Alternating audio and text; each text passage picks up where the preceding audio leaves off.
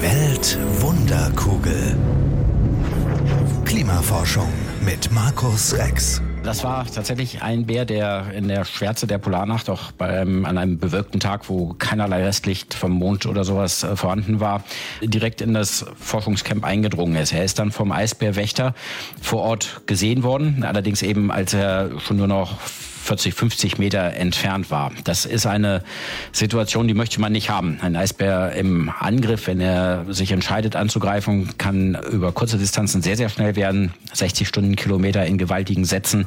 Da ist er dann in drei Sekunden oder sowas auf dem Menschen, wenn er sich aus dieser Entfernung entscheidet anzugreifen. Forschen mitten unter Eisbären. Darum geht's heute in unserer Weltwunderkugel und darum, was die immer wärmere Arktis mit unserem Wetter zu tun hat. Markus Rex ist Polarforscher und hat die größte Arktis-Expedition aller Zeiten geleitet, die Expedition Mosaik. Ein Jahr lang haben er und Hunderte von Wissenschaftlern aus der ganzen Welt Klimadaten gesammelt, mitten im Nordpolarmeer auf einer Eisscholle. Seit kurzem ist Markus Rex wieder an Land. Hallo, Herr Rex. Hallo.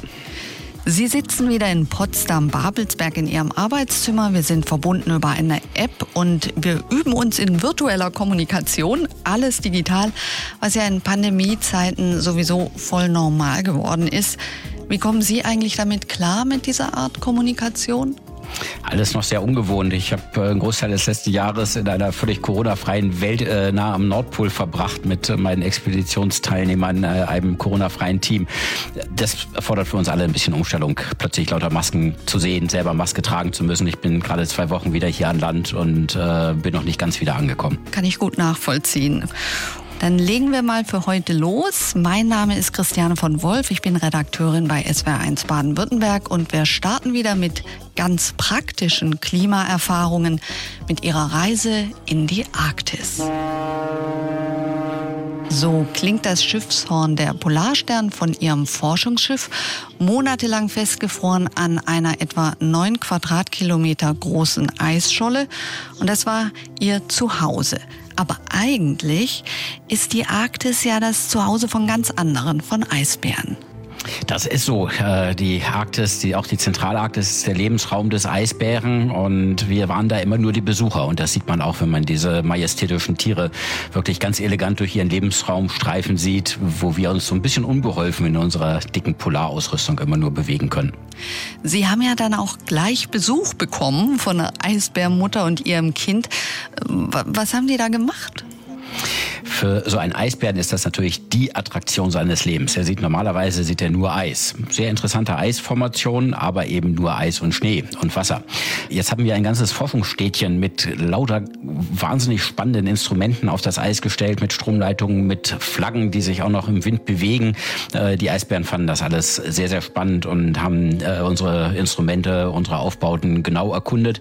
Immer sehr vorsichtig. Die allermeisten Eisbären haben daran geschnüffelt, haben geschaut, ob es eventuell essbar ist, haben sich an unseren Flaggen aufgerichtet, um mal zu gucken, was da oben im Wind äh, so hin und her flattert, haben aber selten angefangen, wirklich äh, in die Instrumente reinzubeißen oder da Schaden anzurichten.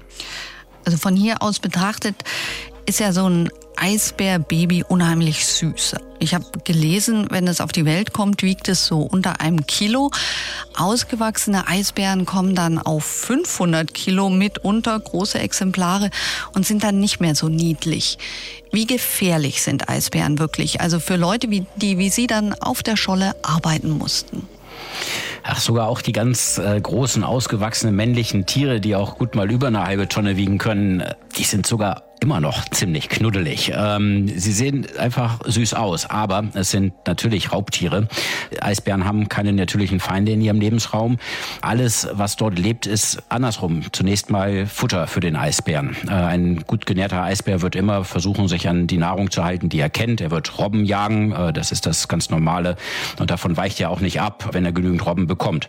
Nicht so gut genährte Bären, die länger keinen Jagderfolg hatten, äh, versuchen alle Nahrungsquellen zu erschließen, die die sie vor sich sehen. Und da gehören auch Menschen dazu. Es gibt immer wieder Attacken von Eisbären auf Menschen, einfach um äh, den Menschen aufzuessen. Während wir in der Zentralarktis unterwegs waren, ist in Spitzbergen tatsächlich auch wieder ein tödlicher Unfall mit einem Eisbären gewesen. Sie haben deswegen natürlich auch verschiedene Maßnahmen getroffen, damit es auf keinen Fall passiert, um sich vor Eisbären zu schützen. Gehen wir die einzelnen Maßnahmen mal durch. Also ganz wichtig waren Infrarotkameras. Richtig, und zwar äh, wirklich Wärmebildkameras, also äh, Kameras, die die Wärmestrahlung des Eisbären selber detektieren, die noch in der absoluten Dunkelheit, auch ohne jede künstliche Lichtquelle, die Bewegung von warmen Objekten detektieren können. Und wenn da draußen am Horizont irgendwas langläuft, was warm ist und das keiner unserer Wissenschaftler ist, wir wissen immer genau, wo unsere Leute sind, dann können wir davon ausgehen, dass das ein Eisbär ist und schon mal Alarm auslösen. Wie genau sieht man denn den Eisbär dann auf der Infrarotkamera? Das hängt etwas von den Systemen ab. Wir haben äh, die technisch hochwertigsten die, äh, Instrumente auch dabei gehabt. Die, das letzte technisch noch machbare, äh, was in der Militärtechnik entwickelt wird, um eben Personen oder Eisbären funktionieren da genauso gut äh, in großer Entfernung wahrnehmen zu können. Das hat die arktischen Bedingungen äh, nicht sehr lange mitgemacht. Diese sehr äh, ausgereizten Systeme sind leider nach wenigen Wochen ausgefallen, so dass wir dann mit äh, nicht ganz so scharfen Wärmebildkameras operiert haben, schwenkbaren und zoombaren Wärmebildkameras, mit denen wir trotzdem unsere Umgebung absuchen konnten. Und da sieht man einen Eisbären. Da ist ein kleiner Punkt, der etwas heller ist als die Umgebung, der weiß aufleuchtet und sich bewegt. Und das ist der Unterschied zu anderen weißen und hellen Punkten. Denn jedes Loch im Eis, jeder Riss im Eis, wo das relativ warme Wasser durchscheint, sieht genauso aus wie ein Eisbär. Aber es bewegt sich eben nicht. Das heißt, wir haben wirklich helle Bereiche mit Aufklebern auf unseren Bildschirmen markiert. Und wenn die sich nach einem Weilchen weiter bewegt haben, dann gab es Alarm. Sie haben zusätzlich zu den Infrarotkameras ein Stolperdraht rund um das Forschungscamp gezogen. Hat es die Bären beeindruckt? Wir haben besonders unübersichtliche Bereiche mit einem Stolperdraht abgesichert. Äh, wir haben ein sehr weitläufiges Forschungscamp gehabt. Es wäre gar nicht möglich gewesen, den Draht wirklich ganz einmal rundum zu ziehen. Das hat auch für viele äh, Bärentdeckungen gesorgt. Es ist aber auch vorgekommen, dass Eisbären diesen Stolperdraht überlaufen haben, ihn in der Dunkelheit offensichtlich sehr, sehr gut wahrgenommen haben und darüber gestiegen sind, ohne ihn auszulösen. Ich habe das auch einmal gesehen, äh, wie ein Eisbär an diesem Draht geschnuppert hat und ihn ganz offensichtlich sehr, sehr gut wahrgenommen hat, obwohl es komplett dunkel war. Ähm, da fragen wir uns selber noch so ein bisschen, wie sie diesen Draht wahrnehmen. Offensichtlich riecht er sogar etwas und äh, sie haben ihn gerochen. Wahnsinn. Ganz wichtig waren natürlich dann auch die Eisbärwächter. Kann jeder Eisbärwächter machen und was sieht man überhaupt mit dem bloßen Auge? Ja, in der Dunkelheit während der Polarnacht ist das natürlich ein wirklich stressiger, anstrengender, hochkonzentrierter Job. Ähm, noch schwieriger, noch hochkonzentrierter, äh, eben wenn es gerade dunkel ist. Auch im Sommer muss man, muss man sich sehr konzentrieren, wenn man, wenn man Tageslicht hat. Trotzdem, man kann so etwa zwei Stunden lang in die Dunkelheit starren, äh, ausgerüstet mit seiner eigenen Stirnlampe, die Umgebung absuchen und dabei schauen, äh, dass kein Eisbär in die Reichweite seines eigenen Lichtkegels kommt. Fast alle Expeditionsteilnehmer sind trainiert gewesen für diesen Job. Ähm, der Eisbärwächter hat auch immer eine Signalpistole mit Blitzknallmunition dabei, um einen Eisbären vertreiben zu können, wenn er sich annähert. Und auch ein Gewehr, ein großkalibriges, um im aller, allerletzten Notfall, wenn alles andere nicht mehr hilft, ähm, die Menschen verteidigen zu können. Fast alle Expeditionsteilnehmer waren auch an der Waffe trainiert, um sie dann einsetzen zu können. Aber es ist glücklicherweise nie notwendig gewesen. Wenn jetzt tatsächlich ein Eisbärwächter Alarm schlägt. Wie lange dauert es, bis man dann alle Leute wieder vom Eis zurück auf der Polarstern hat? Das hängt sehr davon ab, äh, welche Arbeiten gerade auf dem Eis stattfinden, wo die Menschen sind, ob sie mit äh, Schneemobilen, mit Skidus rausgefahren sind und genügend Schlitten dabei haben, dass alle mit Schlitten und äh, den Skidus wieder zurückgebracht werden können oder ob einige laufen müssen.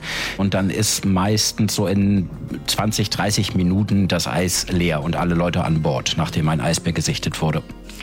Eine Situation war besonders kritisch. Also ein Eisbär kam besonders nahe. Was ist da genau passiert?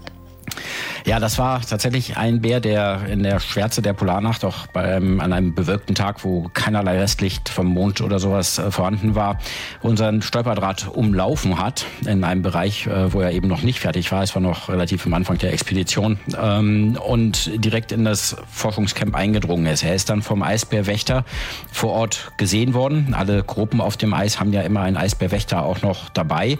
Der äh, hat ihn dann gesehen, allerdings eben als er schon nur noch 40, 50 Meter entfernt war. Das ist eine Situation, die möchte man nicht haben. Ein Eisbär im Angriff, wenn er sich entscheidet anzugreifen, kann über kurze Distanzen sehr, sehr schnell werden. 60 Stundenkilometer in gewaltigen Sätzen. Da ist er dann in drei Sekunden oder sowas auf dem Menschen, wenn er sich aus dieser Entfernung entscheidet anzugreifen. Dann sind wirklich Entscheidungen in Sekundenbruchteilen erforderlich, um hier richtig zu reagieren. Und der Eisbärwächter hat alles richtig gemacht in dem Moment? Ja, hat er. Äh, es gibt da allerdings nur die Auswahl zwischen zwei schlechten Optionen mit der Signalpistole und diesen Blitzknallkörpern. Wenn der Bär schon so nah dran ist, dann kann man entweder sehr hoch feuern in die Luft, dann knallt es, dann explodiert dieser Knallkörper über einem in der Luft, weiß der Eisbär auch nicht so richtig, wo er herkommt, der Knall und in welche Richtung er sich orientieren soll. Oder man könnte ähm, diesen Blitzknallkörper zwischen sich und den Bären in den Schnee schießen. Äh, dann detoniert er unter äh, vielen Dezimetern an Schnee und macht bloß einmal Poff und das bringt auch nicht viel. Das Falscheste, was man machen könnte, wäre in Richtung des Bären zu schießen. Dann fliegt nämlich dieser Blitzknallkörper am Bären vorbei und detoniert hinter dem Bären und Sie können sich den Effekt vorstellen. Das oh, möchte man nicht haben. Nein, dann rennt er nein. ja direkt äh, auf einen zu. Äh, der, der Eisbärwächter ist ein sehr, sehr erfahrener äh, Eisbärwächter gewesen, der da gerade seinen äh, Dienst getan hat, hat sich für Hochfeuern entschieden, hat in die Luft gefeuert. Äh, der Eisbär konnte das nicht so ganz zuordnen. Das hat er zweimal auch gemacht und hat aber damit die Situation nicht bereinigen können. Der Bär ist nicht zurückgewichen. Er ist im Gegenteil langsam weiter Luft einsaugend und äh, in dem Versuch rauszufinden, was da so vor ihm liegt, äh, auf die Menschen zugegangen.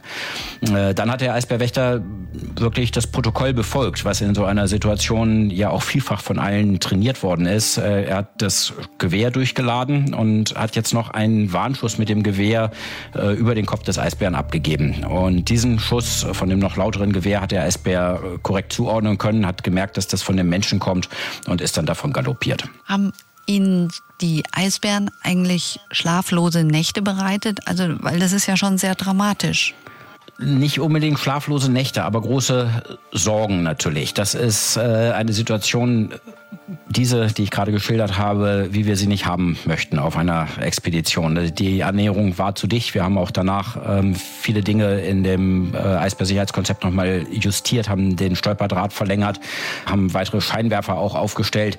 Ganz vermeiden lässt es sich aber nicht. In der kompletten Dunkelheit der Polarnacht ist eine Eisbärernährung manchmal eben erst von dem letzten Verteidigungsring, eben dem Eisbärwächter auf dem Eis festzustellen. Und das ist auch durchaus später äh, immer nochmal vorgekommen, allerdings dann, wenn der Eisbär noch größere Entfernung zu den Menschen hatte, so dass es nie wirklich kritisch geworden ist. Wir haben im letzten Podcast darüber gesprochen, wie warm die Arktis inzwischen geworden ist und wie dünn das Eis ist. Hat es schon Auswirkungen im Moment auch für den Eisbären? Also wir haben sehr viele Eisbärbesuche gehabt, über 60 während des gesamten Jahres. Fast alle Tiere waren wirklich sehr gesund, sehr wohlgenährt, denn die Eisbären leben auf dem dünnen, einjährigen Eis. Das ist das Eis, in dem Robben noch Atemlöcher machen können. Und das ist der Lebensraum der Robbe. Und natürlich leben die Eisbären da, wo die Robben leben. Und da das Eis zurzeit dünner wird und ein Großteil der Zentralarktis eben nicht mehr mit dickem, mehrjährigem Eis bedeckt ist, sondern mit dem dünnen, einjährigen Eis, dem Lebensraum des Eisbären, hat sich dieser Lebensraum zunächst mal ausgedehnt und die Populationen richtig in der zentralen Arktis sind wohl eher dabei zu wachsen, äh, sodass die Anzahl der Tiere sich erhöht. Aber das ist natürlich ein vorübergehender Effekt. Warum vorübergehend? Ja, das Eis wird ja zunächst mal dünner. Äh, wenn das mit dem Schwinden des Eises so weitergeht, dann wird die Arktis aber in wenigen Jahrzehnten im Sommer eisfrei. Dann haben wir dort Wasser. Ähm, und der Eisbär ist für sein Überleben auf das Meereis angewiesen. Das heißt, die Situation wird dann mit dem Verschwinden des Eises ganz sicher kritisch für den Eisbären und dann wird er auch vom Aussterben bedroht sein. Dass wir im Moment vorübergehend äh, ganz gesunde Populationen vorfinden, ist also eher ein Strohfeuer. Und das wird leider nicht anhalten. So viel Ziel für heute von der Expedition Mosaik. Eine Expedition, bei der es ja genau darum ging, viele, viele Daten über die Arktis zu sammeln. Die müssen jetzt noch ausgewertet werden, damit wir verstehen, warum sie sich so schnell erwärmt. Jetzt könnte man sagen, die Arktis, egal, weit weg, ein Eisbär bin ich auch nicht, ist aber anders, denn die Arktis mischt ganz kräftig mit bei unserem Wetter. Was in ihr passiert, schlägt bei uns durch, mit extremer Hitze und extremer Kälte. Und das liegt an dem hier. Der Jetstream. Zeit für Klimabasics. Der Jetstream ist ein Band aus Starkwinden. Davon gibt's gleich mehrere. Aber uns interessiert jetzt der polare Jetstream. Hat vielleicht der eine oder andere auch schon mitbekommen. Bei Flugzeugen wirkt er manchmal wie ein Turbo. Und man kann den auch spüren, oder? Sie fliegen mit dem Flugzeug ziemlich genau auf der Höhe, wo der Jetstream sehr ausgeprägt ist. Aber da es sich um ein Band aus Winden handelt und man Luft und Wind ja nicht so gut sehen kann, können Sie ihn höchstens spüren. Nämlich wenn Sie die äh, Grenze des Jetstreams überqueren, gibt es häufig Turbulenz und da wackelt es ein bisschen im Flugzeug, bis Sie dann richtig drin sind im Jetstream und dann können Sie mit dem einfach über den Atlantik segeln. Jedenfalls, wenn Sie von New York nach London fliegen. Das heißt, auf dem Globus wäre der jetzt so im oberen Drittel. Etwa im oberen Drittel. Er ist sehr variabel. Äh, oft trifft man ihn so auf 60 Grad Breite an. Wie entsteht denn überhaupt ein Wind? Wind entsteht äh, in unserer Atmosphäre immer dann, wenn es zu unterschiedlicher Heizung an verschiedenen Orten kommt. Und ganz grundsätzlich ist es ja erstmal so, dass die Sonne über dem Äquator hoch am Himmel steht, äh, dort ganz intensiv auf die Erdoberfläche einstrahlt und die Erdoberfläche sehr warm macht. Und über den Polarregionen steht sie ganz flach und wärmt eben nicht ganz so stark. Äh, das heißt, die niedrigen Breiten heizen sich stärker auf als die polaren Breiten. Am Nordpol ist die Luft deswegen kälter als in den Tropen. Diese kältere Luft ist ja dichter und sinkt deswegen ab. Dadurch äh, hinterlässt sie natürlich ein Luftloch dort, wo sie weggesunken ist. Wir können dazu auch ein Tiefdruckgebiet sagen. Und da möchte die nachströmende Luft jetzt hinein. Und bei diesen Strömen mischt sich jetzt auch noch die Erdrotation ein. Ganz vereinfacht könnte man sagen, das wirkt auf die Winde wie ein kräftiger Schubs und am Ende jedenfalls kommt heraus ein Band aus Starkwinden, das rund um die Kugel bläst. Allerdings nicht schnurgerade, sondern mit ein paar Wellen drin.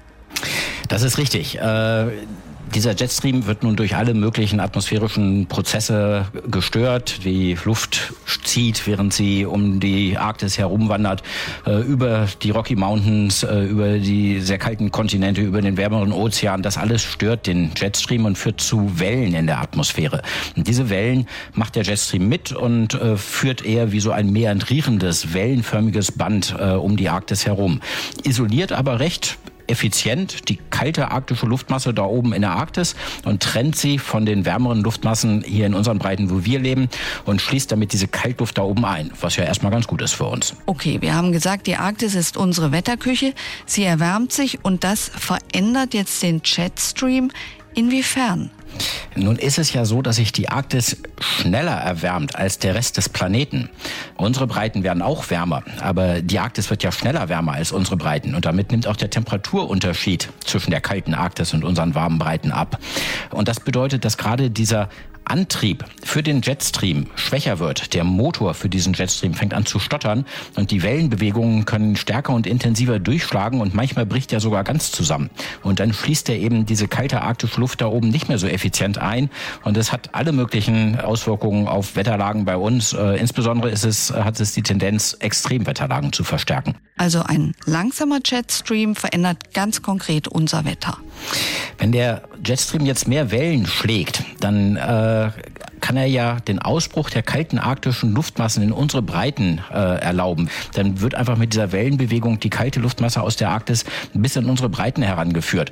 Sie sehen das dann in kalten Winterphasen, wenn plötzlich äh, Blizzards in den USA bis nach äh, Florida wehen äh, und, und dort Schneestürme töben. Und wir haben auch sehr kalte Phasen in einigen der vergangenen Winter hier in Mitteleuropa und auch in Asien gehabt mit äh, sehr intensiven Kaltluftausbrüchen aus der Arktis. Und das ist eben eine der Extremwetterlagen, die durch eine instabilen stabilen Jetstream befördert wird. Wir haben jetzt über die Kaltphasen gesprochen. Was ist denn das andere Extrem? Gleichzeitig kann natürlich so eine Wellenbewegung im Jetstream auch dazu führen, wenn auf der Seite der Welle, wo gerade die Luft aus niedrigen Breiten nach Norden geführt wird, dass dort warme Luft aus den Subtropen über unsere Köpfe hinweg bis in die Arktis transportiert wird. Und das hat eben oft dann heiße Phasen, insbesondere in unseren Sommern, sehr trockene, heiße, langanhaltende Phasen zur Folge, eben auch eine Auswirkung auf die Extremwetterlagen. Extreme Hitze, extreme Kälte, ausgetrocknete Böden, Schnee da, wo er nicht hingehört. Klima lässt sich nicht ignorieren. Was helfen könnte, ist unsere Baustelle. Und darum geht's jetzt. Neun von zehn EU-Bürgern, sagt eine Studie, machen sich Sorgen wegen des Klimawandels und wollen, dass wir uns ihm entgegenstellen, also dass wir uns kümmern. Klingt gut, oder? Das klingt hervorragend. Äh, das zeigt auch, wie viel wir äh, schon erreicht haben in den letzten Jahren. Das Thema ist in einer ganz breiten Bevölkerung angekommen. Ich glaube, es gibt kaum noch jemanden, der nicht verstanden hat, dass wir uns Sorgen um das Klima machen müssen. Die schlechte Nachricht ist, finde ich, man beobachtet immer wieder so diese Kluft zwischen dem, was wir wissen und dem, wie wir handeln. Also nehmen wir mal ein Beispiel. Wenn ich auf einen Waldparkplatz fahre, dann steht da eine Reihe SUVs rum und alle sind da hingefahren, um von dort aus in die schöne Natur zu wandern. Das passt ja eigentlich nicht so gut zusammen.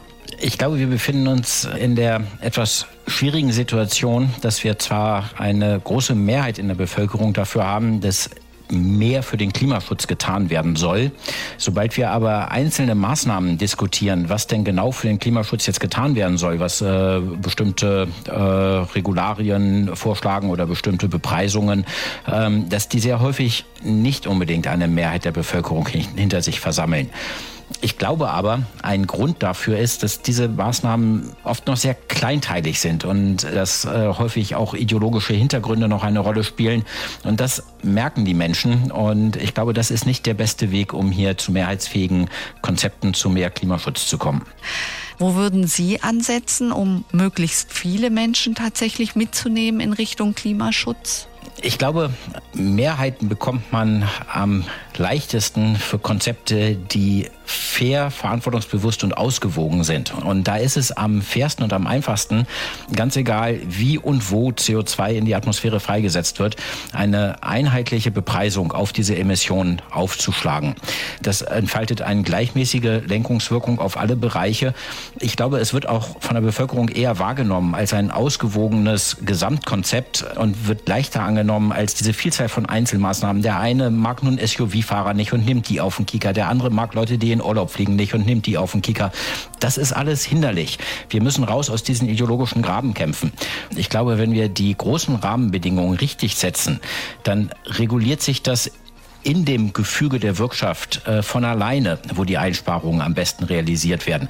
Wenn es dann eben sehr viel preisgünstiger wird, die eine oder die andere Art der Mobilität zu wählen, dann entscheiden sich die äh, Menschen ja auch für diese Art der Mobilität. Ab Januar sieht es dann ja bei uns konkret so aus, dass Unternehmen, die Heizöl, Erdgas, Benzin und Diesel an den Markt bringen, Emissionsrechte kaufen. Heißt, Treibhausgase auszustoßen, kostet dann für diese Unternehmen pro Tonne CO2 25 Euro. Konkret für den Verbraucher, also für uns heißt es dann eben auch, dass wir teurere Benzinpreise zum Beispiel bekommen. Ihre Meinung, ist es ein guter Weg?